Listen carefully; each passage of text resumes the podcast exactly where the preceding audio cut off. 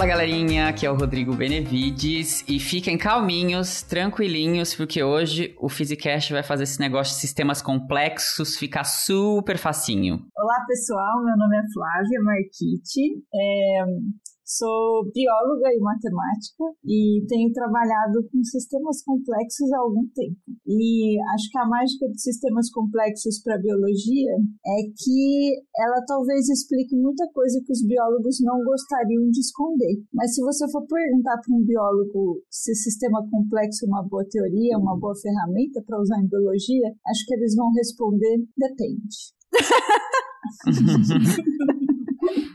A piada interna. Muito interna. É. é essa é a resposta padrão de tudo que você pergunta, pergunta para um biólogo. Depende. É. Ah, é? é. Pessoal, aqui é a Débora e, como diria o Stephen Hawking, o século XXI é o século, século da complexidade. complexidade. É isso aí, é uma palavra complexa. Já, já viu, né? Então... experimentalmente demonstrado. É difícil. Não, não é difícil não. A gente vai falar tudo sobre isso hoje. Então, deu para perceber que a gente vai falar hoje sobre sistemas complexos, que a gente já tem é, falado em alguns outros episódios. É, a gente vai entender o que, que é, como que a gente define e qual que é a importância dele? Para isso a gente trouxe a nossa convidada, uma bióloga e matemática, e eu tenho uma honra de ter ela aqui, porque ela também é minha colega de trabalho, é minha subchefe, que é a Flávia. Então, vamos começar esse episódio, então vou quebrar essa simetria em 3, 2, 1.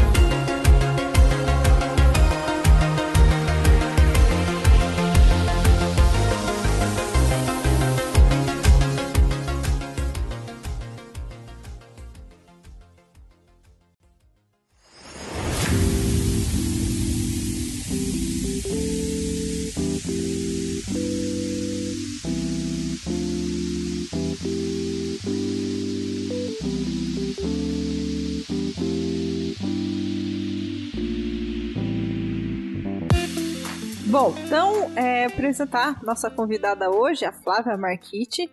Conta pra gente, Flávia, você falou que é bióloga e matemática, explica aí pra gente que formação é essa, bem é, não usual. Diferente, né? Diferentona, né? diferentona, diferentona.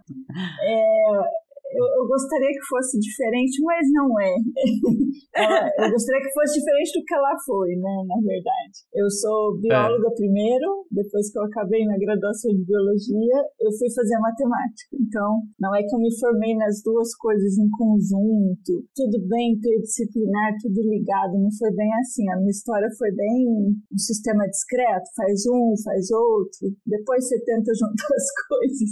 E acho que é isso que eu tô fazendo na minha vida. Tô tentando juntar as coisas desde então. E, e você trabalhou em, é, trabalha com ecologia, né? Fez o mestrado e o doutorado em ecologia, certo? Isso. Aí, enquanto eu tava na graduação da matemática, eu já comecei a fazer o mestrado em ecologia e o doutorado em ecologia. Eu acho que na ordem aí eu acabei o mestrado e comecei o doutorado enquanto eu ainda fazia matemática, mas eu formei em matemática e depois depois terminei o doutorado em ecologia. Então é tudo meio junto e misturado, um pouco separado, um pouco junto, mas eu tenho trabalhado com modelos matemáticos em ecologia e evolução. A menina mancha de redes, viu? Tem que te dizer.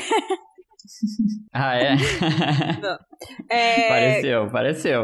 A Flávia, é, também, ela também faz parte do Observatório Covid, né? A gente já trouxe no episódio de séries temporais o Rafael, que é físico e trabalha no Observatório Covid.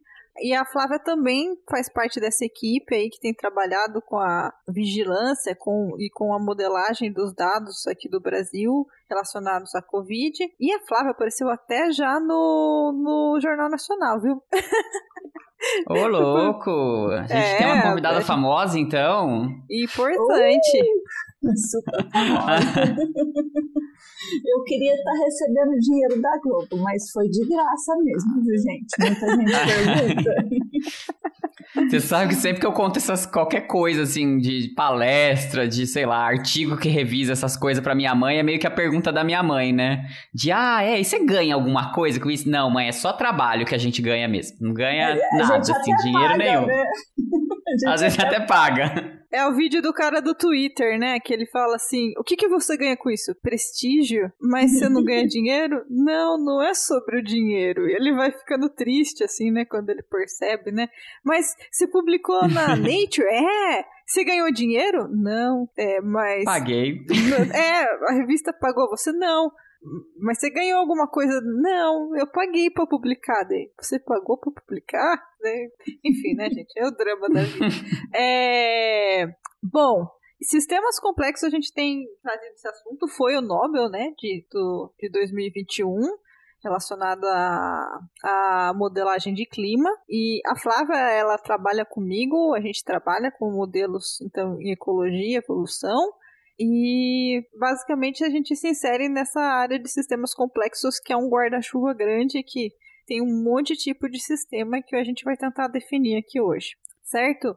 Uh, comecei o episódio falando de uma frase do Stephen Hawking, quando ele deu uma entrevista em 2010, eu acho, é, em que a, alguém perguntava para ele sobre qual era a aposta dele para o século 21 na ciência, que o entrevistador falava, né, que o século XX tinha sido da biologia, de grandes descobertas, e o que, que ele chutava para ser o século XXI, e daí ele falou isso, que ele esperava que fosse o século da complexidade. Gente, eu costumei tanto falar para Complexidade. Complexidade. Dá uma vontade de falar uma necessidade ali no final. É... E algum, algum outro episódio a gente já comentou isso, né? Que na física a gente tem uma certa predominância de alguns temas em alguns séculos, assim, sabe? Teve o século da termodinâmica, o século do eletromagnetismo, né? Na o século XX para a física, eu acho que foi do avanço da mecânica quântica, né?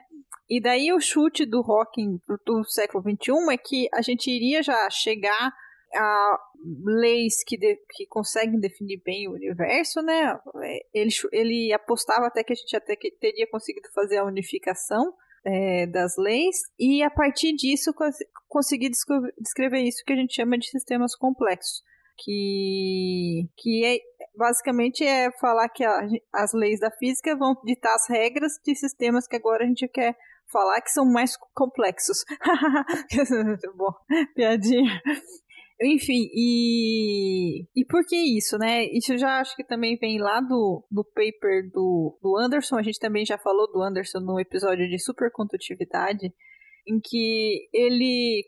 É a palestra do Nobel dele, eu acho. Não lembro direito que ele comenta que, dado que a gente conhece as leis físicas, agora é, ele, ele também, o palpite dele né, sobre avanços da física ia vir por tratar as coisas como sistemas complexos. Então acho que a gente pode tentar definir o que é um sistema complexo, né? Eu fiquei falando complexo, complexo, complexo, o que, que é um sistema complexo. O que que é? Me contem, porque eu tô aqui de, de, de espectador também. Tô, tô, tô doido pra descobrir o que que é. a definição do sistema complexo é basicamente quando você tem um sistema de partículas em que cada para cada partícula nesse sistema você conhece muito bem as regras de, do comportamento dela e como ela interage com as outras partículas. E você chama de um sistema complexo, complexo quando você não consegue explicar o sistema é, o comportamento do sistema pelo comportamento de cada partícula individualmente. É, o que acontece é que as partículas interagindo umas com as outras geram um comportamento no sistema que você não consegue observar só olhando para a partícula sozinha. Isso é quase o pesadelo do físico, né, cara?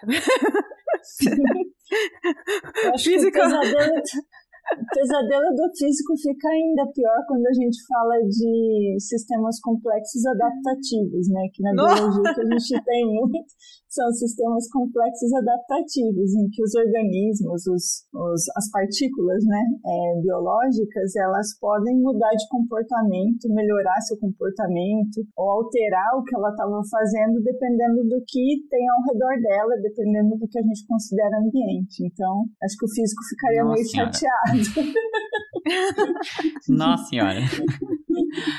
Mas assim, qualquer, qualquer sistema a gente pode, tipo, adaptar para descrever ele num formalismo, assim, de sistema complexo? Como é que é isso, assim? Porque eu vejo que é bem variado, né? Eu que sou de fora da área, pelo menos eu vejo que tem, tipo, muitos sistemas completamente diferentes que são descritos dentro do guarda-chuva, assim, né? Então, tipo assim, é qualquer coisa que eu posso fazer? Como é que é? Sei lá. É isso, é qualquer coisa que siga essa definição, que você tenha um conjunto de corpos, partículas, coisas que você tenha um, a, uma regrinha para como ela vai interagir e que você observa que quando as coi a coisa está interagindo, ela comporta de um jeito diferente. Então, por exemplo, um que a gente já falou aqui né, em outro episódio é a supercondutividade. Você só consegue entender a supercondutividade quando você entende que existe interação dentro do material.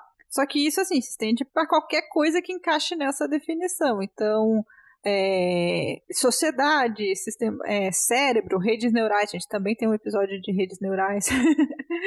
né? Dentro da biologia, isso é muito é, interessante, que a Flávia vai falar, falar até melhor do que a gente aqui. Mas, realmente, assim, e inclusive a gente vai citar algumas coisas que são comuns, que são, que aparecem desses sistemas, desses sistemas complexos, e que realmente são comuns a todos esses sistemas. Então, por exemplo, essa, essa característica que só é, como que o sistema se comporta como um todo, é, a gente chama de comportamento emergente, que quer dizer, é, é, é, é a coisa que emerge, né, um comportamento que emerge da interação das partículas umas com as outras. Então, se a gente pensar lá na rede neural, o neurônio sozinho, ele tá lá, né, sozinho, mas quando você faz a rede de neurônios, você tem a transmissão do do, do pulso nervoso. Então, essa transmissão do pulso nervoso, ou até, sei lá, se pensar consciência, é, um, é uma característica emergente do seu sistema. É, outras coisas que acontecem é, é, que são interessantes é, por exemplo, a auto-organização. É muito comum de sistema complexo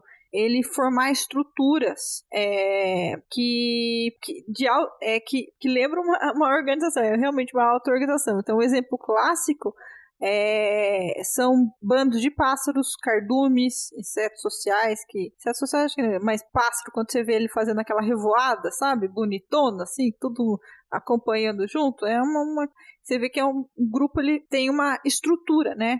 E aquilo ali só acontece porque existe interação entre os pássaros. Eles têm, você pode descrever o movimento dos pássaros como como se fosse uma partícula que você tem as regras lá de como que as partículas interagem uma com as outras. É até bonitinho, tem como demonstrar essas coisas de como que dos, de bando de pássaro ou de cardume de peixe e tal. É, mas e um pouquinho mais fundo nessa história do, que o Rodrigo perguntou, ah, você pode descrever tudo como um sistema complexo? Talvez você até possa, talvez só não seja necessário, né? Às vezes um sistema, ele é simples, ele, ele pode ser bem complicado, mas com, com regras simples você consegue descrever aquele sistema muito bem sem precisar utilizar, por exemplo, de ferramentas de sistemas complexos. Então você tem um sistema que, que basicamente ele é só o resultado da soma das pequenas partes, não tem muito por que você usar sistemas complexos. Pode usar? Deve poder, né? É só usar um canhão para matar um mosquito, mas é, eu acho que eu acho que poder usar você pode, né? Tem uma galera que até fala assim, eu vejo, vejo redes complexos em tudo. Eu não vejo em tudo, senão eu tava maluca. mas, mas eu acho que é, algumas pessoas, e isso acontece muito quando você trabalha muito nessa área, você começa a ter uma facilidade de enxergar outros problemas por, essa ferra por ferramentas uh, utilizadas em sistemas complexos. Então, às vezes é até simples, não precisava de tudo isso. Mas na biologia, a maioria das coisas são complexas. Então, eu tendo a acreditar quando um biólogo fala que é um sistema complexo, que aquilo lá é complexo mesmo.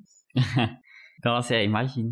E eu fico pensando assim um pouco de talvez uma, uma questão que eu, que eu não entendo direito, que é assim, como que você descreve as interações? Como é que, em outras palavras, assim, como é que você traduz, por exemplo, sistemas sociais, sei lá, assim.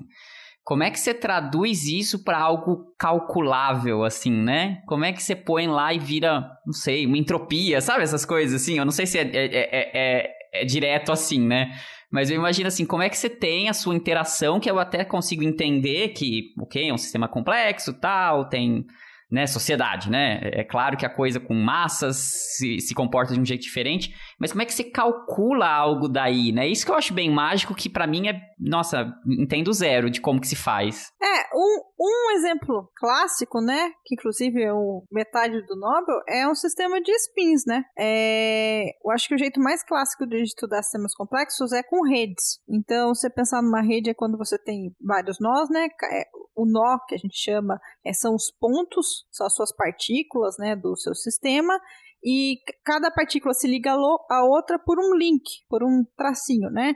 Então, se você se tá lá, o seu nó na rede sociedade, você tem as suas conexões, né? Com a sua mãe, seu pai, tá, tá. como se você então você desenha lá cada indivíduo da sua família um nozinho e os links você liga, liga as coisas e você é, desenha essa rede. E daí essas interações você pode definir elas no tempo e, aí, e o que vale é, é, muito ligado à dinâmica das coisas, né? Em pensar em como a coisa vai evoluir. Então, o que você vai descrever é o estado da sua partícula em cada passo de tempo, e ela vai depender, então, da interação com as outras partículas, que você tem esse link.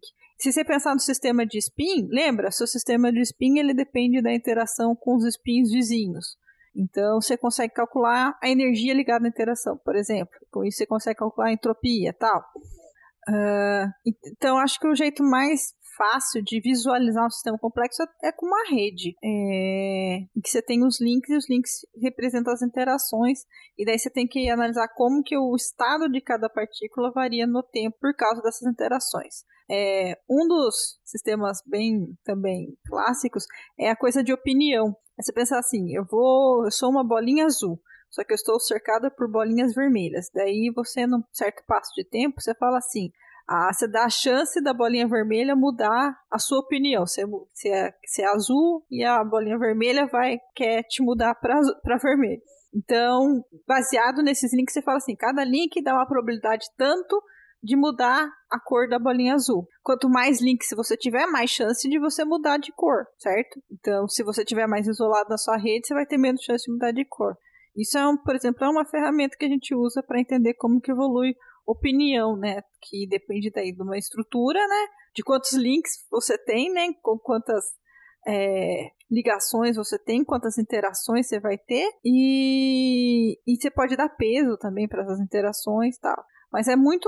A ideia é muito ligada à dinâmica do seu sistema, né? Como o seu sistema vai evoluir no tempo. E, eu acho que é uma, uma ferramenta bastante legal, porque ela pode ser usada nas diferentes áreas, né? A Dé estava falando dos spins, é, a, essas redes de opinião, e você tem outras redes cujos links são outras coisas e cujos nós são outras coisas ainda. Por exemplo, você tem redes de interação, que são as redes de interação entre diferentes espécies. Então, você pode ligar a interação entre polinizadores e plantas, espécies de, de insetos, espécies de é, beija-flor, com as respectivas espécies de planta. E é, você tem outras interações, por exemplo, no nível imunológico. Quando a gente fala de sistema imunológico, é, como se dá a, a, formação das diferentes células, né? como elas se formam, como elas são ativadas, as células de memória, os linfócitos, tudo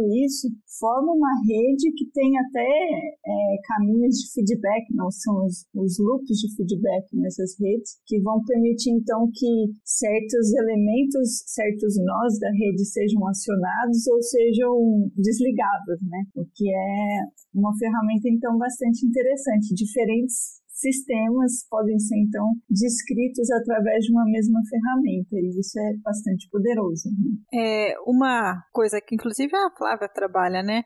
É descrever essas interações, por exemplo, em, em, também dentro da de teoria de jogos, você falar de cooperação e, e nossa, qual que é o detraction? Qual que é a palavra em português para isso? Flávia. É, você ser um, você ser um desertor. É, desertor. É, é, Nossa, eu, eu, aprendi essas coisas em inglês, não sei Ou traidor. Traidor. é, esse também é um exemplo é, clássico de aplicação de sistemas complexos. Você aplicar a teoria dos jogos para explicar as interações é, baseados em enquanto você ganha ou perde nessas interações. E aí você vê se, por exemplo, você dado a sua rede, se você consegue fazer que todo mundo coopere, todo mundo né, haja pensando no bem do grupo, ou se não, você tem um monte de gente que só quer desertar e, e daí você tem os problemas envolvidos. é, não sei se responde a, uhum. sua, a sua dúvida, Rodrigo. Sim, sim, que... claro, aos pouquinhos vou entendendo, né? É. Tem, é, são vários tipos de é, métodos para se trabalhar sistemas. Depende também da particularidade do seu sistema, o que você quer observar, né? Uh, mas redes é um, é um, é um método é, eu, no meu trabalho mesmo, trabalho com o que a gente chama de modelo baseado em indivíduo, que é realmente fazer uma simulação para cada passo de tempo e você descreve cada, cada indivíduo no seu sistema, se lá coloca bem definido o que cada indivíduo vai fazer em cada passo de tempo, né? É, é um sistema que tem é, aleatoriedade está envolvida, alguma dessas coisas que ele faz tem é, depende de chances, né? Tipo, ah, no caso lá se você quer descrever um, a evolução de uma coisa, ah, o tal mutação vai acontecer com uma certa probabilidade. Então, cada passo de tempo se calcula aquilo lá, que vai ter a probabilidade de fazer a mutação ou não. E daí você coloca para evoluir. Isso que a gente chama de modelos baseados em indivíduo que você simplesmente realmente roda a evolução do seu sistema e vê o que, que emerge dali. A gente, por exemplo, a Flávia, a gente estuda a evolução de, é, de espécies, como que surgem espécies no sistema que você começa com indivíduos todos iguais, você estabelece para cada indivíduo uma regrinha de como é a descrição de cada um, eles interagem né, quando eles fazem a reprodução, e disso aparecem espécies, como aparecem no S é, clusters, né? Parecem grupões em que daí você tem indivíduos que estão é, isolados reprodutivamente. Só que assim, é tipo, é um modelo que você quiser, você pode aplicar até uma outra interpretação se você quiser. É tudo é, a palavra-chave também é modelo, né? São todos modelos. É, no, no, no, episódio do Rafael, a gente falou uma frase muito, muito icônica, né? Todos os modelos estão errados, alguns são úteis, né?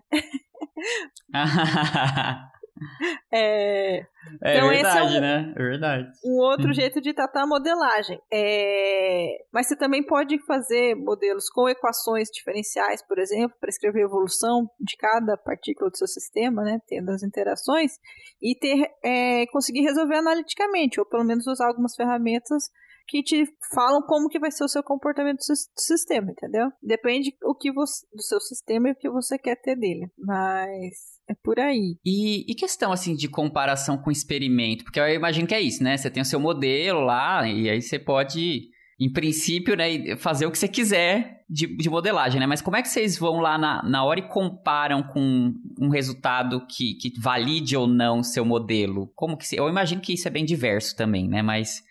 Mas sei lá, talvez acho que eu queria ouvir um pouco disso, né? Como é que você conecta com o mundo no fim das contas, né? Esse é o problema, né? Sempre. Eu nunca vi isso ser bem resolvido, mas a gente continua tentando. Eu acho que essa é a mágica da ciência, que uhum. é tentar explicar algumas coisas. Então, eu, eu vejo como dois caminhos, né? É, um deles, por exemplo, é você observar os padrões na natureza. Por exemplo, você pode observar como as espécies de insetos e as espécies de planta interagem entre si. E aí você desenha essa rede de interações, que é uma rede em que você está ligando os nós é, uns com os outros através dessa interação que eles têm entre si. O passarinho vai lá, o, o beija-flor vai lá e, e come o néctar daquela, bebe o néctar daquela flor, você liga essas duas espécies. Então você forma uma estrutura, você vê um padrão e através desse padrão você vai ver é, quais são processos que podem gerar aquele padrão. E aí você pode usar, por exemplo, modelos matemáticos para tentar entender quais são os processos mínimos, os ingredientes mínimos das interações que eu tenho que colocar numa rede teórica para formar exatamente aquele padrão. Isso explica? Isso compara exatamente com o que a gente vê na natureza? Nem sempre. Você tem mais de um processo que pode gerar um mesmo padrão, por exemplo, né? Mas te dá dicas muito boas, é, ou dicas talvez não sejam muito boas, mas sejam alguma dica para você do que está fazendo com que aquele sistema de insetos e, e plantas é, têm aquele padrão de interações. Então, esse é um, um mecanismo que você pode fazer. Acho que a Dé pode ter outras ideias. É, eu estava lembrando do episódio de redes neurais que o João participou.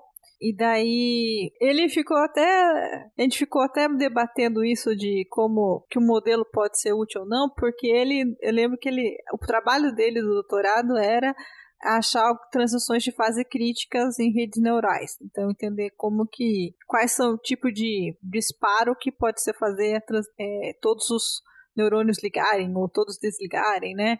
E é, o problema é qual a complexidade do seu sistema. Então, no caso dos neurônios, por exemplo, eles têm mais de um tipo de link entre eles. Eles têm a ligação elétrica, têm a ligação química.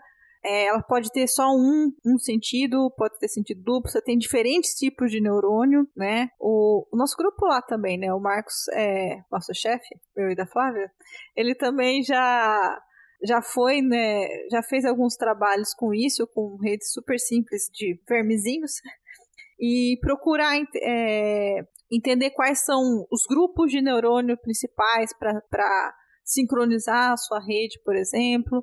É... E o João, ele, ele até foi meio pessimista no final do episódio, porque no final das contas ele falou assim: não, é muito difícil achar um modelo que descreva. A gente que é físico, a gente quer colocar as coisas dentro de caixinha, e na realidade as coisas têm muitas mais interações do que podem é, ser descritas. E daí eu dei um contraponto de que alguma coisa a gente consegue tirar, alguma coisa a gente consegue aprender com, com, com a modelagem, né? Eu, eu acho que esse é o, é, o, é o espírito da coisa. Alguma coisa a gente conseguir aprender, é, por exemplo, quando a gente faz um, um, nosso sisteminha lá de, dos indivíduos que vão reproduzindo e formando espécies. Obviamente, a gente está fazendo uma simplificação, né? A gente não consegue colocar tudo que tem na natureza na nossa simulação. Mas a gente consegue aprender, ó, se dados essa interação, esse tipo de, de comportamento dos indivíduos, a gente vê esse padrão. Então a gente vai buscar exemplos na natureza e tentar entender. É, será que nesse caso, por exemplo, a gente pega lá um exemplo na natureza, realmente está bem, dado que é o mesmo padrão, será que esse era o ingrediente principal? E aí vem a parte da discussão e, e aí o, o passo mais difícil ainda, né, passo maior que a perna é tentar fazer alguma previsão de alguma coisa, né? Mas é, é assim que faz. Inclusive, a gente que trabalha em especiação fica discutindo muito, porque mais de um modelo às vezes dá o mesmo. Encontra o mesmo padrão e tentar entender quando que o que, que é mais importante, né? Um modelo ou outro descreveu melhor, ou na verdade os dois modelos, os, todos os modelos são bons, mas aí depende da situação o que você quer explicar. É, é assim, viu? Trabalhar com modelo é, é, tomar paulada em toda revisão de artigo, viu? Nossa. Eu imagino, né? Porque aí vocês tomam paulada. Vocês tomam paulada do físico, vocês tomam do biólogo, vocês tomam, né? Tipo assim, de todo mundo, né? Mas olha só, não é tão ruim, né? A gente tem diversos é, sistemas biológicos, né, que são super complicados e não sei o quê, com complexidade enorme, mas que inspirou, por exemplo, algoritmos na computação, né? Você tem algoritmo genético, você tem Verdade, eu já usei até. É, é, olha só, tá vendo? A gente tem, é. não consegue explicar bem o que está acontecendo na natureza, mas consegue usar, pelo menos. É, mas esse lance de modelagem, acho que acaba sendo mai, maior até do que é, o, o problema só dos sistemas complexos, né? É que é isso, a gente, no fim das contas, a gente na ciência, a gente sabe muito pouco. É isso, eu acho que em todas as áreas, né? A gente sabe, assim, um, um nadinha de nada de como que tá funcionando as coisas, aí começa, né, tentar conectar os pontos.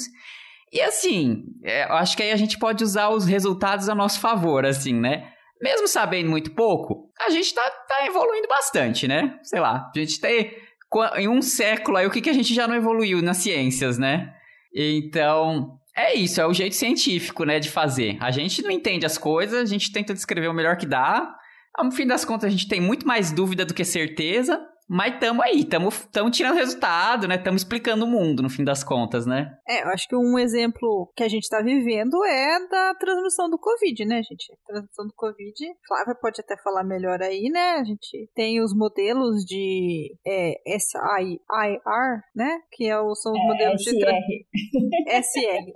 são os modelos de transmissão e o que mais teve foram trabalhos aí para tentar entender qual que era o melhor jeito de conter transmissão, né? E, porra, é, é, é útil pra caramba, né? Né? é, é o melhor que a gente pode fazer, né? e tentar instituir, no caso, políticas públicas para conter a transmissão do vírus. Obviamente, você tem problemas, por exemplo, da não homogeneidade. Você querer usar um mesmo modelo, por exemplo, sei lá, para um, um, Brasil e para um país da Ásia, por exemplo, talvez dê problema. Ou comportamento dos indivíduos são diferentes, né? É, mas é o melhor que a gente tem. E, e a gente consegue tirar, tirar uma utilidade. Eu acho que a Flávia pode até falar melhor sobre isso. Eu não, não quero me aventurar e falar coisa que.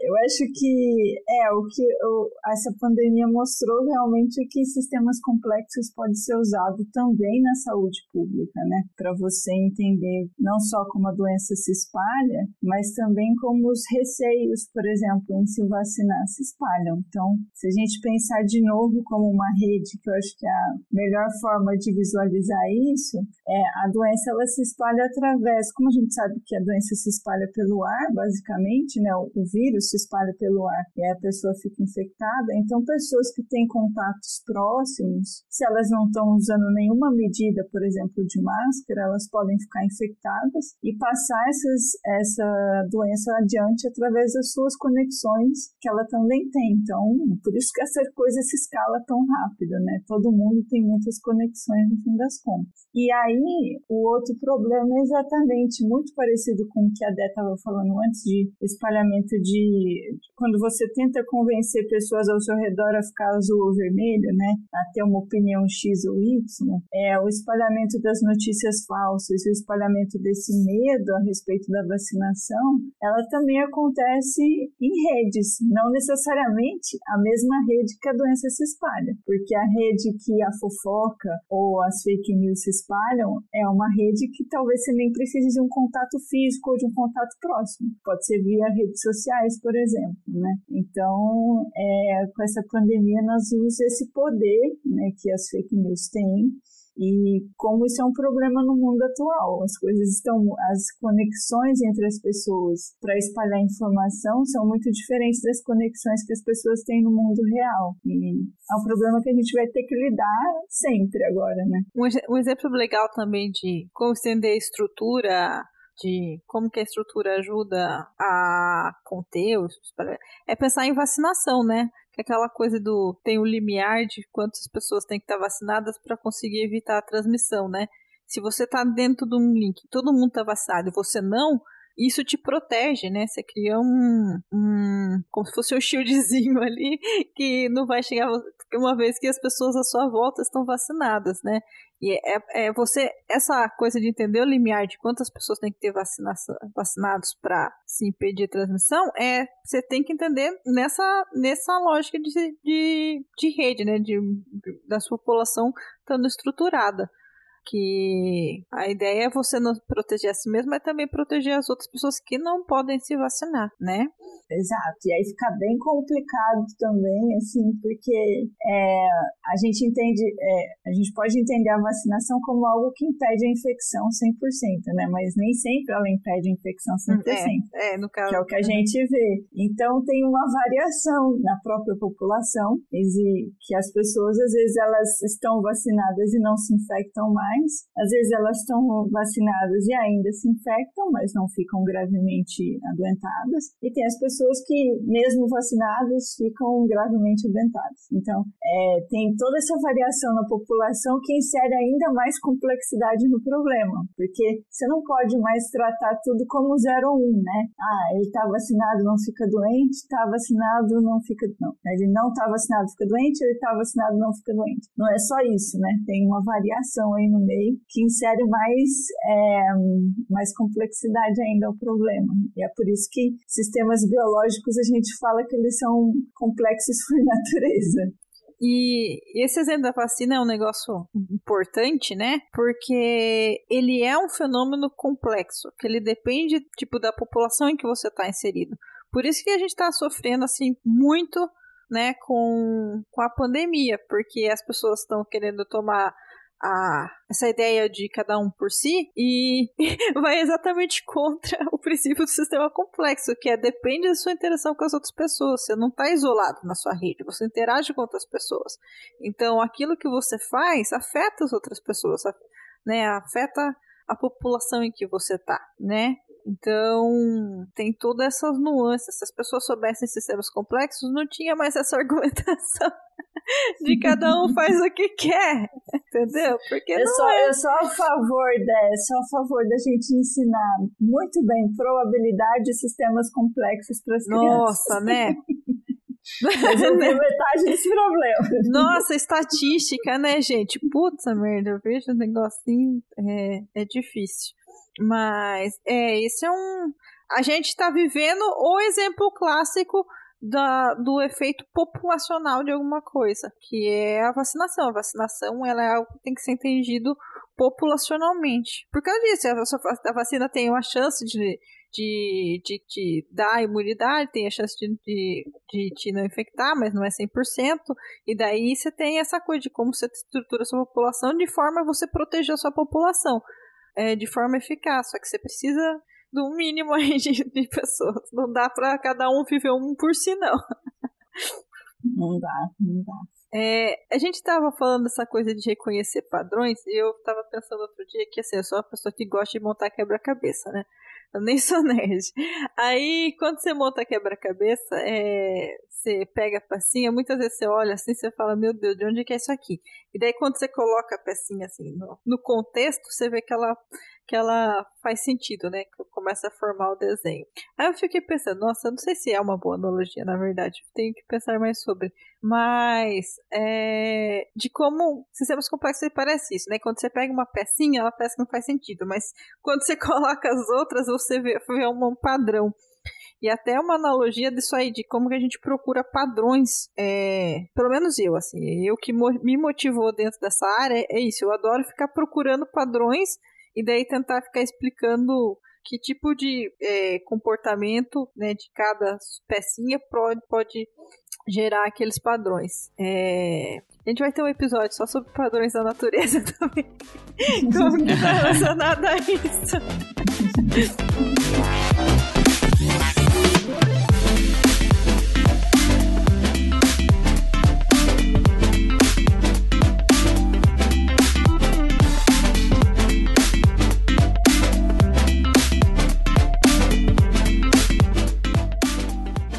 falando um pouco dessas coisas de padrões, eu acho que eu queria entender também um pouco dessa noção de transição de fase, assim, que, se, que eu sei que vocês usam bastante nessa área de sistemas complexos. Eu, assim, dentro da física eu entendo melhor como é que acontece, sei lá, assim, né? Uma transição de fase de um estado físico, assim, né? Mas é, eu fico me perguntando como é que são essas analogias, assim, se vocês têm algum exemplo legal de, sei lá, sistema biológico, social, não sei, que a gente também consiga observar esse tipo de coisa, sabe? E como é que se, se faz essas definições de fase, sei lá, ouvir um pouco disso. Começa você, Dan. Bom, eu vou, acho que, exemplificar é, partir do meu próprio trabalho. uma coisa que, um jeito fácil de, por exemplo, tentar observar uma fase é você pensar numa rede que está todo mundo conectado e do nada, quando você começa a evoluir, isso daí quebrar em dois blocões, por exemplo. Então você você visualiza que tem aí uma quebra, tipo, você tinha um, um, sistema que era totalmente conectado e quebrou. E um exemplo do que a gente trabalha é a especiação. a gente começa lá com indivíduos que podem, que é, são geneticamente ligados, e conforme a gente vai evoluindo, né, as regrinhas que a gente coloca lá, de evolução ao longo das gerações, você vê que forma do, é, as espécies. Então, é, no, no, caso, até um conceito de quase quebra de simetria aí. É, o conceito, acho que, de fase pra gente é meio. é bem parecido, acho, com de física. A gente usa até as definições de é, ordem, né? É, o que você está vendo é uma mudança de ordem do seu sistema. É, outro exemplo. Ah, pode falar, Dan. Não, não, pode falar. É, eu ia falar que o que a gente mencionou bastante aqui de supercondutividade é um, uma, algo que pode ser bem é, fácil de visualizar, né? Que você tem um sistema é, desordenado, no caso de que os, você tem o, o, seu material tem resistência, a partir do momento que as interações lá atingem um limiar, você começa a ter o sistema supercondutor, então a transição de fase é bem, é, é bem clara, em que você passa de uma resistência é, finita para uma resistência zero. Então, te, acho que basicamente para a gente, a gente que você tem que olhar para alguma característica do seu sistema que você vê uma mudança abrupta, né? ou uma mudança suave se a sua transição de fase é de segunda ordem. Mas é basicamente isso, é você olhar uma característica do seu sistema que você vê que mudou. Quando eu falei do, do blocão lá dos indivíduos, que era uma rede totalmente, que a gente chama totalmente conectada, é quando os indivíduos estão ligados com todos os outros. E você quebra em dois blocões, é, o que mudou no seu sistema é a modularidade. Você tinha. A Flávia me corrija se eu estiver falando errado. Você tinha um, um, módulo grandão e você quebrou em dois módulos. Então, é alguma característica do seu sistema que você observou uma mudança é, por causa das, das, do jeito que você evoluiu ele. Você ia falar alguma coisa também, né, Flávia? É, eu ia falar é, esse modularidade, então as pessoas que chamam uma coisa, outras pessoas que chamam outra coisa, eu chamo isso aí de componente, quando eles estão ah, é desconectados, é né? São componentes. É melhor.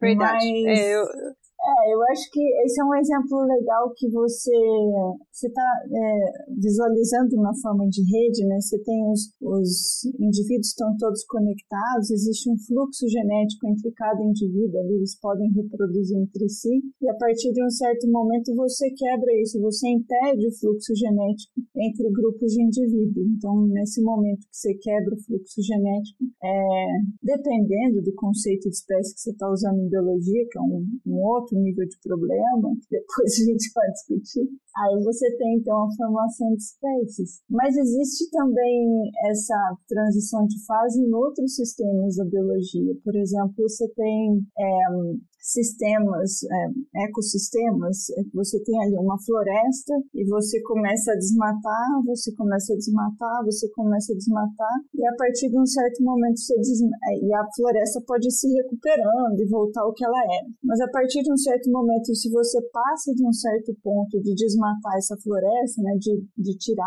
árvores, de tirar é, plantas ali daquele sistema, é, você muda tanto que você vai à extinção todo mundo morre, nenhuma árvore consegue se recuperar, aquele sistema não consegue se manter e você passa, por exemplo, por uma situação desértica é, ou muito pobre em espécies, muito ruim. Então, você tem essa transição, ela pode demorar alguns anos, porque até todos os indivíduos morrerem demora algum tempo, mas o detalhe aqui é que às vezes você faz essa transição de uma floresta e conseguir se recuperar para uma situação que ninguém consegue se recuperar mais e disso disso você não sai. Disso você, você chegou num ponto ali que você não consegue voltar mais. Então, esse é um outro exemplo é, que é o que a gente tem falado, que principalmente o pessoal que trabalha na Amazônia tem falado bastante é, sobre o sistema, o ecossistema amazônico, que ele está indo para um ponto crítico de não retorno. A gente talvez não consiga mais retomar a,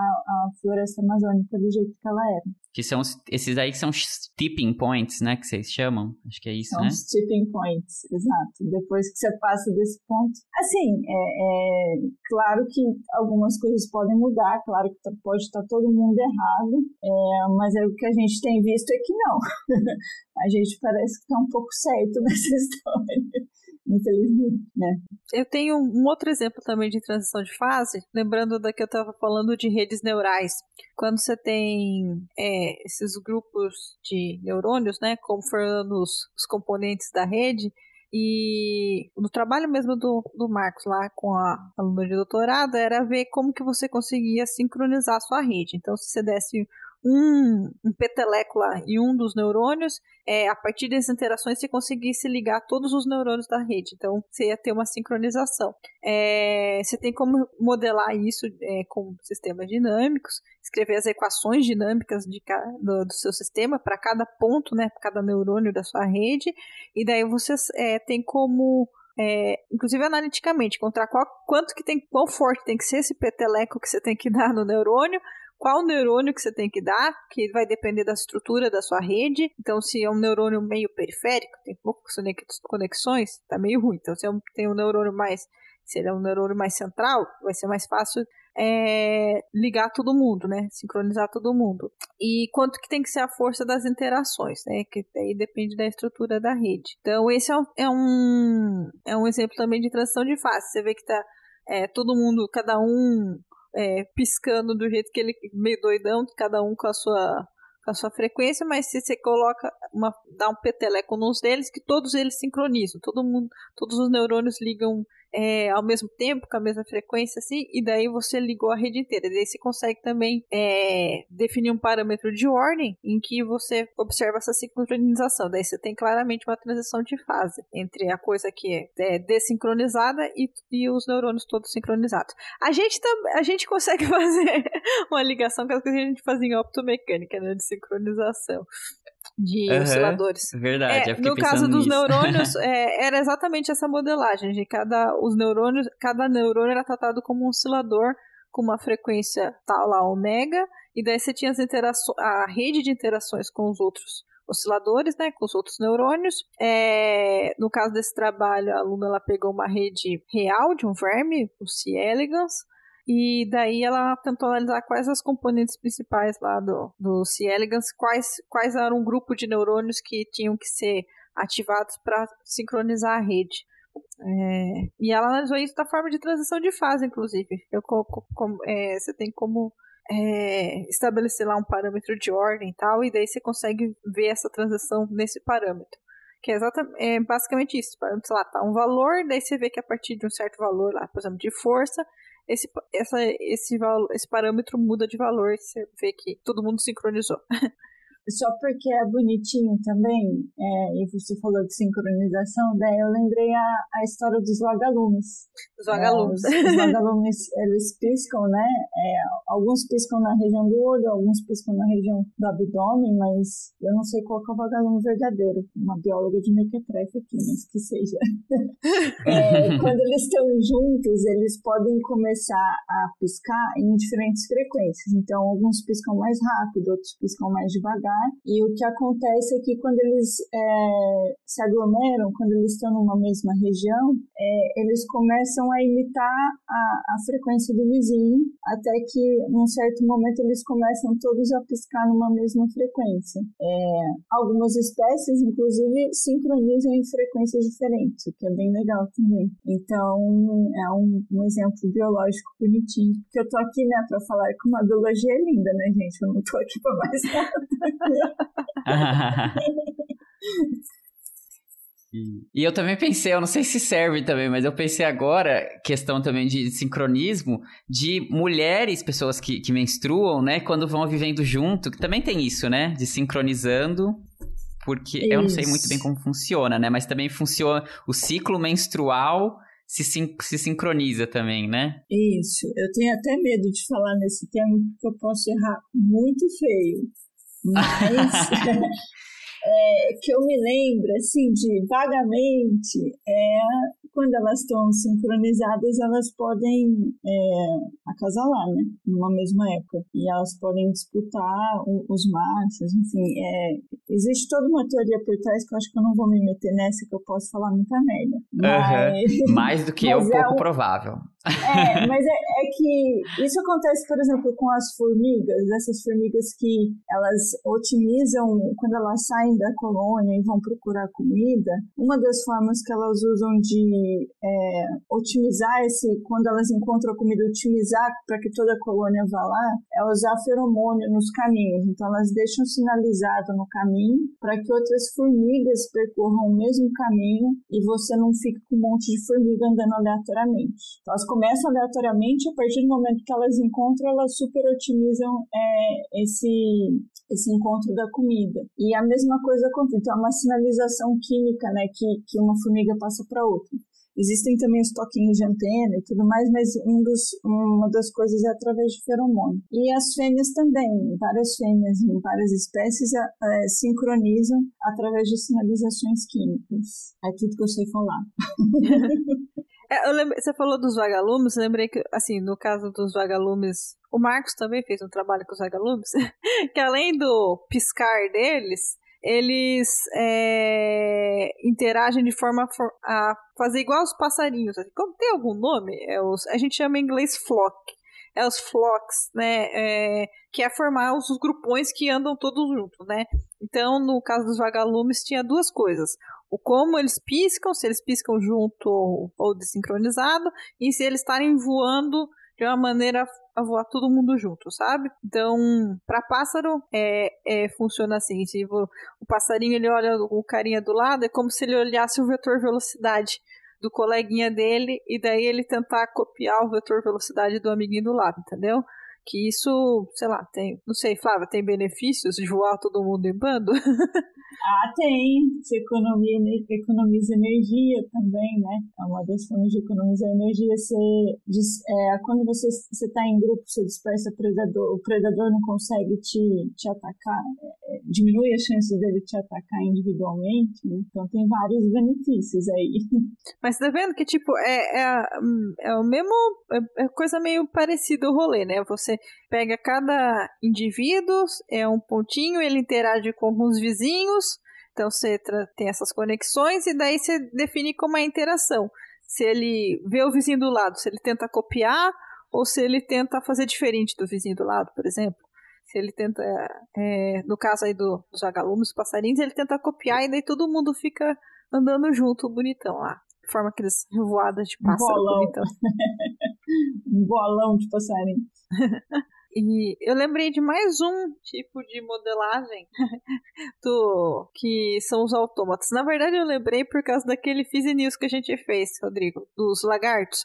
Lembra da pele do lagarto? Ah, lembro. Uhum. É, uns trabalhos bastante interessantes que tem do pessoal que também relacionado à biologia, tentar entender padronagem de, de pele, né? De, de listras, de manchas, né? E um, um dos tipos de modelagem que o pessoal usa é chamados autômatas, né? É, quem que foi o, o, o Wolfram, o Flávio? Eu não sei se, eu sei que ele é o cara que, que ergue a o bandeira Wolfram do veio depois, né?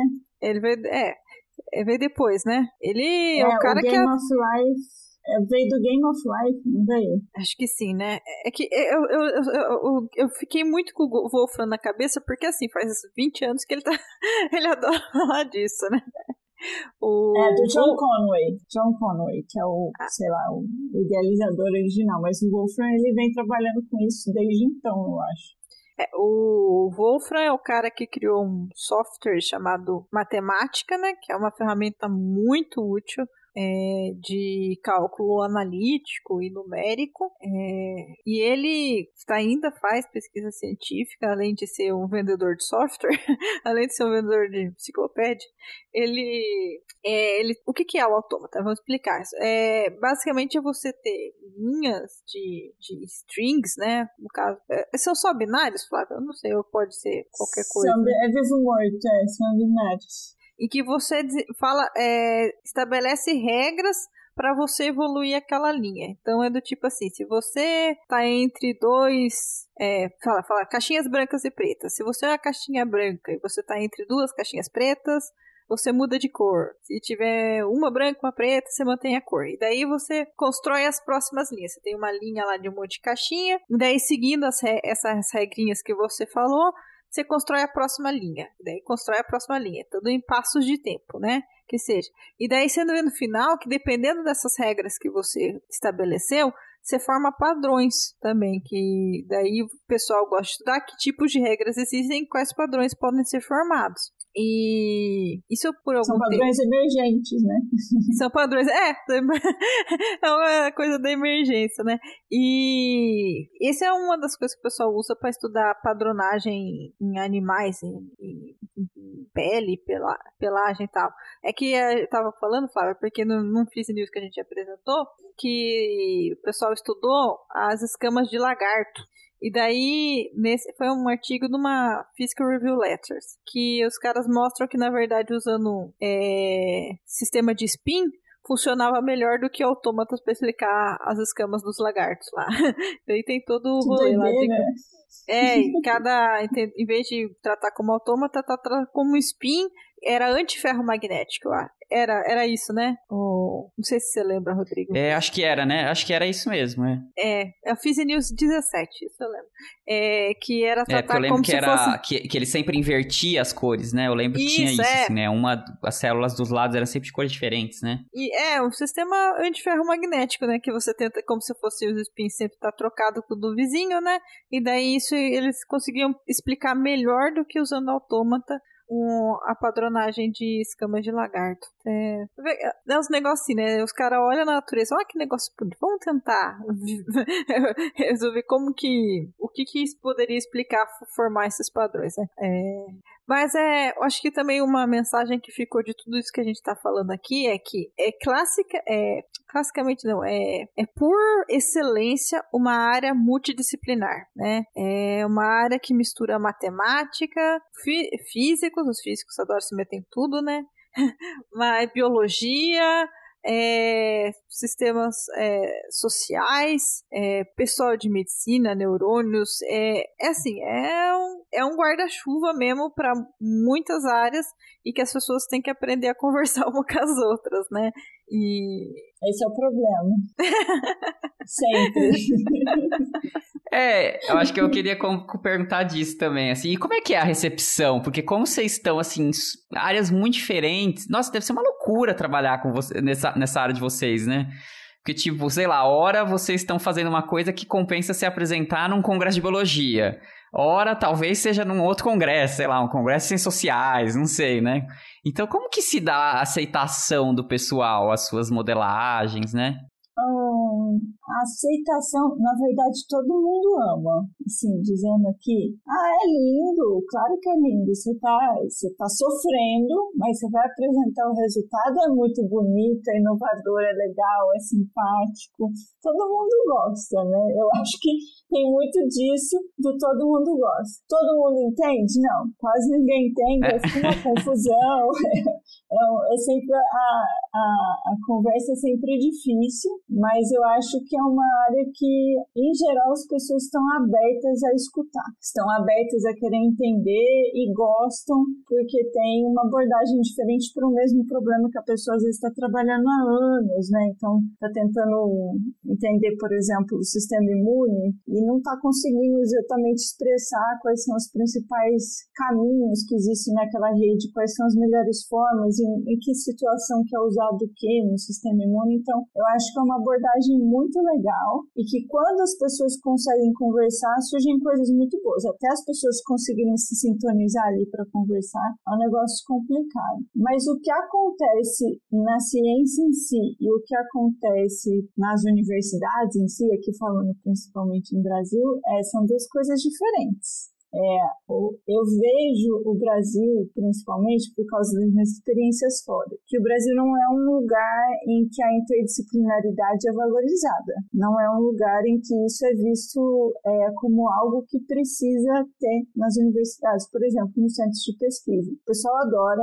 acha importante, mas vai ver qual instituto, qual universidade no Brasil que contrata uma pessoa super interdisciplinar. Não é, não é comum. Isso, não, é, isso é mais comum é, fora do Brasil, mas não é tão comum dentro do Brasil. A gente ainda tem um sistema educacional muito dentro de caixinhas, né? A gente quer que a matemática seja matemática, física seja física, biologia seja biologia, ciências sociais seja ciências sociais. Então, é lindo, o pessoal acha muito legal, mas não necessariamente isso já está, é, de fato, contemplado na nossa ciência plenamente. Eu acho que estamos caminhando para isso e é um, é um, vai ser sempre um problema, né? Você conversar em diferentes áreas, porque as pessoas acabam se especializando, né? Em diferentes, ou na matemática, ou na física, ou na biologia. E o, acho que a parte mais complexa do sistema complexo é pôr as pessoas para conversar.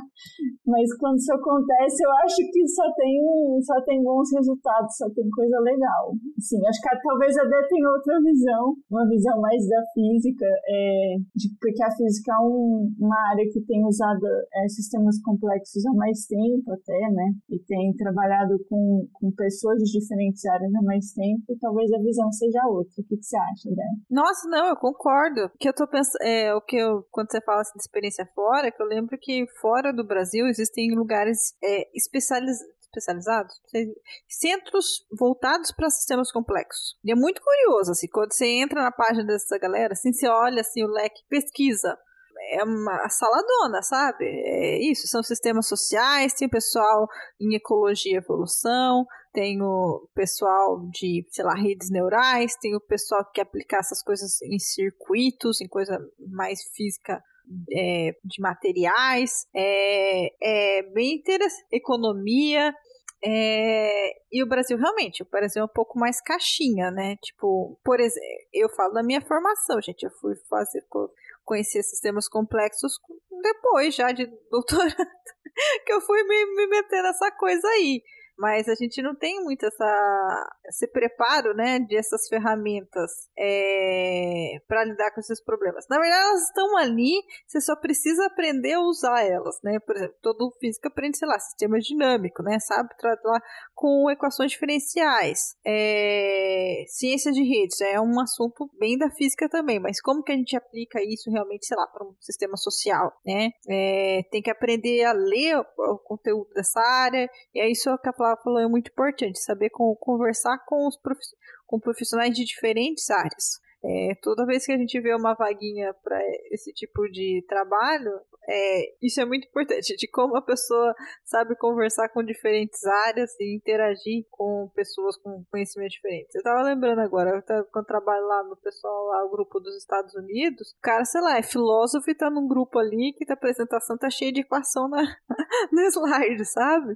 E, e é muito interessante de que quando, tanto pra gente que, sei lá, é exatas, é, ter esse contato com ciências da biologia ou com as ciências sociais, a Flávia, que é uma pessoa da biologia, tem, é, ela também tem, é da, a, a, Flávia é o, a Flávia é das exatas também, né? Tipo, é uma coisa.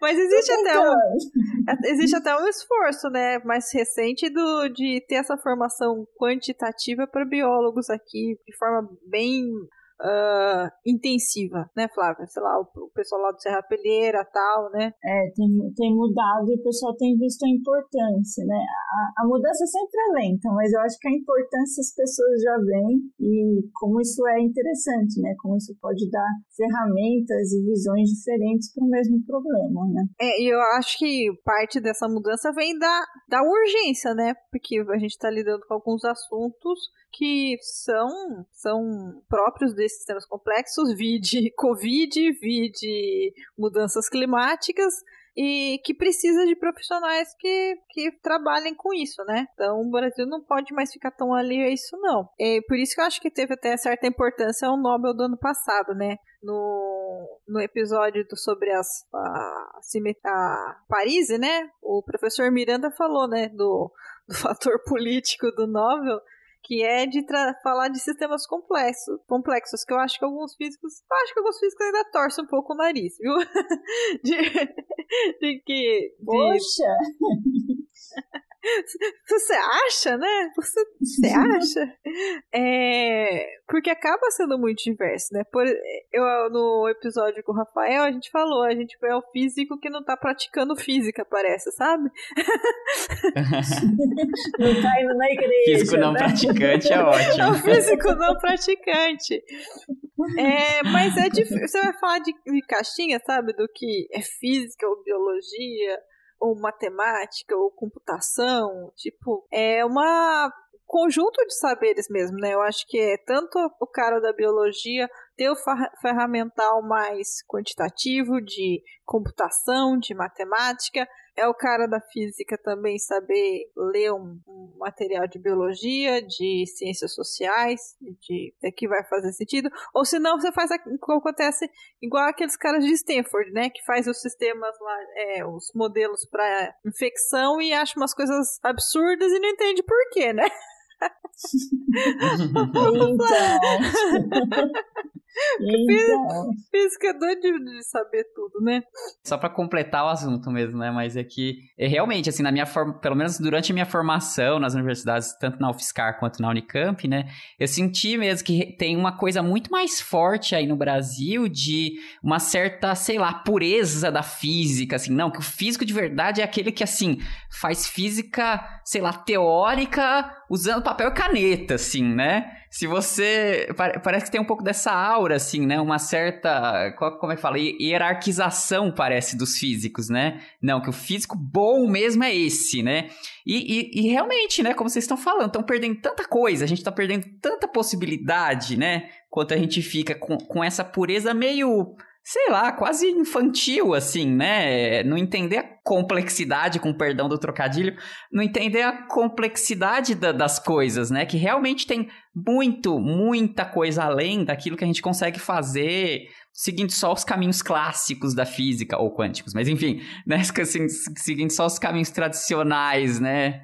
É, e tem uma coisa que eu acho que permitiu que tudo isso acontecesse, né? Que é, Inclusive aumentou essa interdisciplinaridade ou transdisciplinaridade, eu nem sei mais qual é a definição correta, foi a evolução da própria computação. É, muitas das coisas que a gente faz em sistemas complexos, elas não podiam ser feitas antes quando a gente não tinha computadores suficientemente poderosos para fazer as análises. Então, eu acho que é, é muito interessante de como a computação evoluiu e foi trazendo também as outras áreas junto junto é, para trabalharem num, num, num, problema através de modelos computacionais, através de análises é, numéricas que só dão para ser feitas em computadores. Então, a evolução da própria computação permitiu que essas áreas interagissem e pudessem ver o problema de outras formas. Então, eu acho muito interessante isso, na verdade, porque tem tem sistemas complexos em computação também, né? Você tem redes de computadores, você tem os problemas que são basicamente só da computação, mas a evolução da computação permitiu que outras áreas se juntassem. Eu acho isso muito, muito legal. Mas é, é, é esse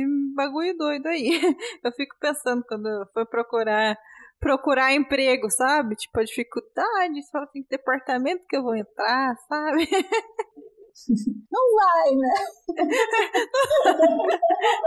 É o físico freelancer. Tô brincando. Eu acho que as coisas vão, vão mudar, né? Não tem como a gente ficar sempre é, no mundo atual, ficar batendo a cabeça na parede, querendo que as pessoas sejam puríssimas e não interajam entre si. No fundo, no fundo, as coisas novas hoje em dia elas estão surgindo nessas interfaces entre diferentes áreas, né? E claro que sempre vai ter coisa nova para descobrir, principalmente em biologia, né? Tem um monte de coisa que a gente não conhece. Claro que vai ter um monte de coisa que ainda vai ser descoberta por biólogos puríssimos, zoólogos, é, botânicos. Eu acho que isso sempre vai existir, não é que vai deixar de existir. Mas existe uma riqueza muito grande na interface que você precisa de ferramentas e conhecimentos de diferentes áreas e, e você precisa também que as pessoas saibam conversar. Então acho que isso vai evoluir. É devagar, as coisas no Brasil elas são meio lentas, né? A gente chega lá.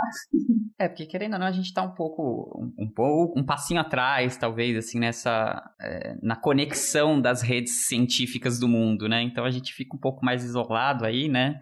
Aí é isso, né? Acaba demorando mais tempo para essas mudanças acontecerem, né? Sim, acho que. Assim, não, não sei também o quanto é ruim demorar mais tempo ou menos tempo, né? É só. O sistema ele vai se é, né? adaptando, né? né? Ele vai se adaptando, uma hora a gente chega. Vocês podiam fazer, sabe o quê? Nossa sugestão de tema para vocês, gente. Vocês podiam fazer uma modelagem de assim, considerando a interação entre pesquisadores de diferentes áreas, qual seria o modelo mais eficiente de conseguir resultado no futuro? Entendeu? Não sei se faz sentido, mas acho que tem umas ideias nesse sistema aí, ó. Tem uma ideia que é parecida.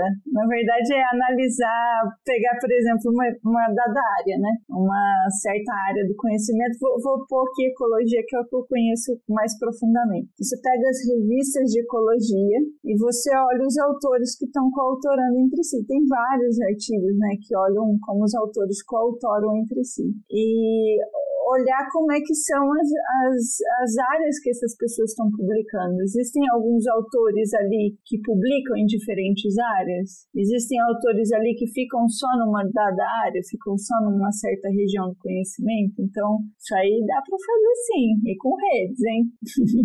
Nossa, é verdade, né? Pô, oh, vou anotar aqui uma ideia interessante. Ver a, filiação do, das pessoas, né? Também. É, tem, tem umas coisas bem legais, na verdade, com essas análises de coautoria. É, um, um, padrão clássico de que a gente encontra em redes de interação, né? Quando esses nós interagem uns com os outros, é que um dos processos que formam diversas redes são aquelas que você tem um, uma anexação preferencial. Um nó vai conectar com o outro, se aquele outro tem bastante interações com outros. Então, é aquela, aquela história do, do rico fica cada vez mais rico. Então, aquele cara que tem uma interação, ele tem cada vez mais interações. Acontece também no caso de, de coautoria, né? O cara que tem muitas citações em muitos trabalhos, ele cada vez mais chama alunos de diferentes lugares que vão interagindo cada vez mais, vai só aumentando, né? Vai só aumentando. E você forma esse padrão, que é um padrão é, bastante observado em redes de interação, que são padrões livres de escala, né? Que é, alguns poucos indivíduos têm muitas interações, muitas coautorias, a maioria tem pouca, que é uma, se forma um padrão aí que você pode calcular exatamente como é que cai é, essa distribuição das coautorias, que são a, a distribuição dos links, das interações que eles estabelecem entre si. Então, o negócio é um padrão bem legal que vai de, em diversas áreas da, da, do conhecimento e também em como a ciência se faz, em como a ciência se junta. É a meta-ciência. Você está fazendo um trabalho analisando o seu próprio trabalho. Verdade. é, Verdade, né? E Flávia, conta um pouco pra gente então desse observatório do Covid que você participa, assim, como, como que funciona, como é que você entrou lá e o que, que vocês fazem? Acho que, é, acho que é um tema com certeza muito importante pra você contar pra gente hoje, né? Olha só, então, eu, eu, é difícil definir umas coisas, né? O observatório é um negócio que se auto-organizou, eu é um negócio que surgiu. Não, claro que começou com um grupo pequeno, com pessoas interessadas em, em não sei nem se interessada é o problema, mas pessoas que gostariam de entender o que estava acontecendo, não só no Brasil, mas como no mundo, acompanhar isso e propor análises, propor soluções através de ferramentas que a gente tem na ciência. E eu me juntei a esse grupo por causa do pessoal que está no Instituto de Física Teórica, com quem eu tenho uma relação já há algum tempo, por causa dos programas de, é, de verão, né, uns, uns, cursos de verão que tem por lá, que são é, programas de biologia e matemática, e eu comecei a interagir com esse pessoal. Então, o Rafael é uma dessas pessoas que fez outro episódio, o professor Krenkel, que está lá no IFT, é uma outra pessoa. Então, as pessoas foram se juntando, esse grupo inicial começou a se juntar e de repente tem de tudo lá, gente. Tem gente da computação, tem médico, tem engenheiro, tem, tem de tudo, físicos, matemáticos, biólogos e, é super legal, assim, é um, é um lugar que é até difícil porque você está juntando gente de muitas áreas. Então, às vezes, a gente perde bastante tempo tentando explicar um certo conceito. A gente usa muitos jargões, e muitos conceitos nas nossas áreas né, de formação que precisam ser explicados para as pessoas de outras áreas para que a gente consiga chegar em algum lugar. Né? Então, é, a gente tem reuniões que são bastante longas, então, é, desde 15 de março de 2020, é, o Observatório tem reuniões todos os sábados, com algumas exceções, hoje não está tendo, por exemplo, é, mas são reuniões com bastante gente, reuniões online, que a gente discute um dos temas ou apresenta um trabalho trabalho analisando dados, por exemplo, do Brasil ou de outros lugares. Então, eu entrei nessa é, como meio que eu nunca tinha trabalhado com modelos epidemiológicos, né, modelos de transmissão de doença. Conhecia, já tinha estudado, mas nunca tinha trabalhado com isso. Então eu entrei nessa para vamos aí aprender mais uma coisa, né? Estamos aqui parados dentro de casa, vamos aprender mais uma coisa. E apre acabei aprendendo diversas outras coisas que eu não tinha nem pensado que eu poderia chegar a aprender. Relembrei muitas coisas da minha faculdade de biologia que eu não lembrava mais, por exemplo, toda a parte de sistema imune, quais são os tipos de resposta, como elas são acionadas, coisas que eu não lembrava mais de jeito nenhum, né? Tanto, tem tanto nome, meu Deus. É, mas foi assim, então é um, um grupo de pessoas de muitas áreas, muitas mesmo, é, tentando entender o problema, é, tentando trazer soluções e análises que, que vão ajudar a tomar decisões é, bem embasadas. Claro que muitas das coisas que a ciência mostra, elas não vão ser seguidas, a gente entende isso. É, existe muito da ciência social que, que das ciências sociais que falta a gente entender, de como a gente transmite melhor a informação na ciência, de como essas decisões têm que ser tomadas para levar em conta também a opinião das pessoas. Então existe uma interface que ainda é falha, eu acho que é a nossa interface da biologia, da matemática, da computação, que seja com as ciências sociais. A gente ainda precisa evoluir bastante nisso. Então, se fosse para eu chutar qual vai ser a próxima área, né? Como a Dé tinha falado no começo, seria essa interface com as ciências sociais, de como fazer uma melhor comunicação. Estamos avançando, aprendemos um monte sobre comunicação de ciência nesse período. Vocês têm feito um trabalho super legal no Physicast, mas eu acho que tem bastante para avançar ainda, né? Ai, com certeza. É uma coisa que, dessa coisa de avançar as ciências sociais, é uma coisa que eu tenho visto bastante, que acho que a gente eu não comentei no episódio, mas acho que das coisas dos que a gente chama de data-driven models, né? De como muita coisa é, é. Você faz os modelos baseados nos dados que você tem. Isso eu acho que tem ajudado bastante na a comunicação, entender como que é, notícias, informação se espalha, né? Que hoje, como a gente tem bastante dado, né? A gente tem as redes sociais aí, é você pegar tudo que tem na rede social, entender como que se forma o, lembra dos, dos clusters? Se pensar como que as bolhas se formam, como que essa é, como que a coisa se propaga dentro da bolha, se você consegue furar a sua bolha ou não. É, também é um jeito de, de tratamento de sistemas complexos e que pode ser interessante aí que está vindo, acho que nessa próxima leva que a Flávia falou, de, de comunicação. Que a gente tem um interesse muito grande né, em combater fake news, né? E agora polarização, né? A gente vai estar em ano de eleição, é, é negócio bizarrozinho, né? De como que as pessoas ficam muito presas na própria bolha, então acesso à informação que ela tem só está ali e tem, então, essa é uma das áreas, por exemplo, também que a gente pode aprender. Uma das aplicações é, de novo, é a meta-ciência, né? A gente precisa aprender para poder aplicar, para poder é, fazer educação, é, divulgação científica, comunicação científica também, de maneira mais eficiente. é, né? É, no caso, acho que a gente aprender, tem muito a aprender dos próprios dados que a gente já tem, sabe? É, as redes sociais estão aí, a gente tem que tentar aprender com elas, porque o negócio é que sucedeu bem, né? Você fala qualquer merda, o negócio viraliza, todo mundo vê. Nossa, né? E é incrível, é difícil assim, entender como funcionam essas dinâmicas, né? Assim, eu sinto a gente mesmo dentro, a, a vamos lá pro, de, de novo pro meta, né? A gente dentro do Physicast mesmo, acho difícil entender, né? Como que a gente faz para esse tipo assim, alcançar mais gente com o nosso conteúdo, né? O que que falta? É muito difícil entender mesmo, né? Esses processos com tanta variável, né? Com tanta coisa. Exato, são que é uma outra propriedade, na verdade, de, de sistemas complexos que a soma não é o todo não é igual à soma das pequenas partes, né?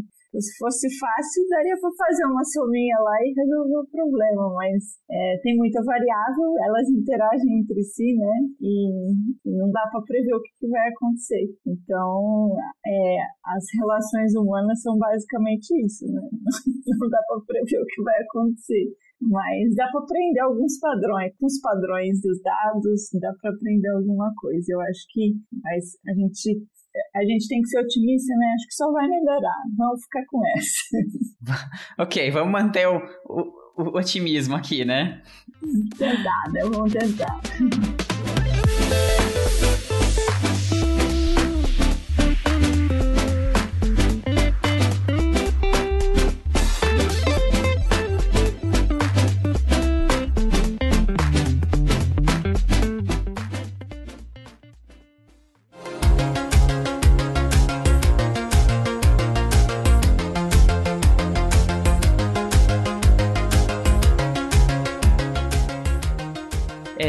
Então acho que foi isso, né, gente? Já que, que a Debs começou, eu vou terminando hoje.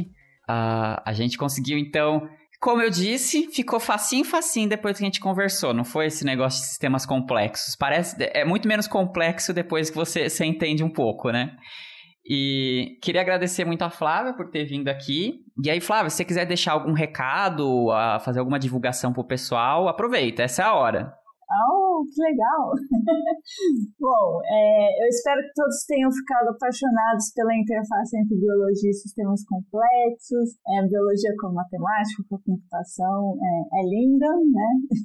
E os físicos são sempre bem-vindos a entender esses problemas, porque eles são bem complicados, todos precisamos de ajuda. É, uma coisa legal de divulgar, que eu acho que é, pouca gente acaba fica sabendo, mas para o pessoal que está estudando biologia é, nas mais diferentes áreas, é, biologia micro, biologia macro, né, ecologia, imuno, todas essas áreas da biologia, existe um programa novo, que é o programa do Instituto Serra Pilheira, que também aborda sobre sistemas complexos, né, nas diferentes áreas da biologia, e é um programa de, de treinamento em biologia quantitativa e ecologia, mas ela envolve essa interface que existe é, de sistemas complexos e biologia, matemática, física e computação. Então é um programa diferente, ele é voltado no momento para o pessoal que está terminando a graduação ou iniciando é, o mestrado ou no fim do seu mestrado e que pretende continuar é, estudando,